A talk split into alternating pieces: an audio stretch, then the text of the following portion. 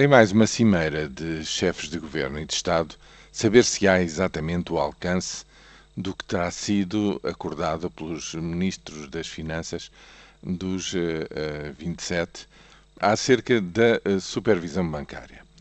Como é sabido, o que se trata de conseguir é um sistema coerente no qual o Banco Central Europeu exerce a supervisão sobre os bancos a operar na União Europeia.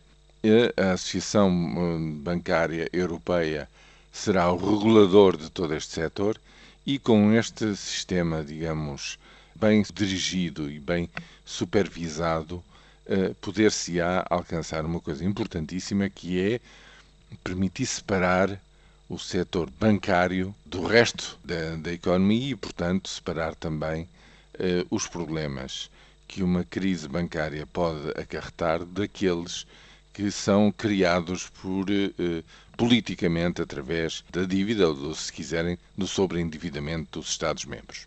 O objetivo é esse e o que se pretendia e se pretende é que até ao fim deste ano haja, digamos, eh, uma, uma resolução que ponha em marcha esse sistema desde o princípio do ano. Mas por aquilo que neste momento é possível detectar pelas notícias que vêm de Bruxelas, eh, os ministros de, de, das Finanças dos 27 ter-se-ão ficado, eh, digamos assim, pelos, pela supervisão pela criação de um sistema de supervisão apenas dos maiores bancos, aqueles que uh, representam uh, individualmente qualquer coisa como 20% uh, do PIB do seu país.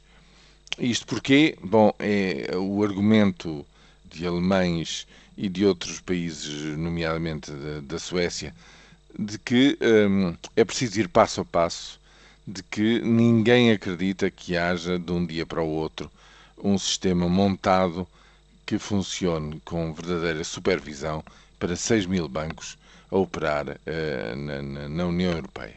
E, portanto, a coisa ter-se ter que fazer uh, de uma forma faseada ao longo do próximo ano de 2013, começando pelos bancos que não só, não só estão presentes em vários países, como aqueles que têm maior dimensão.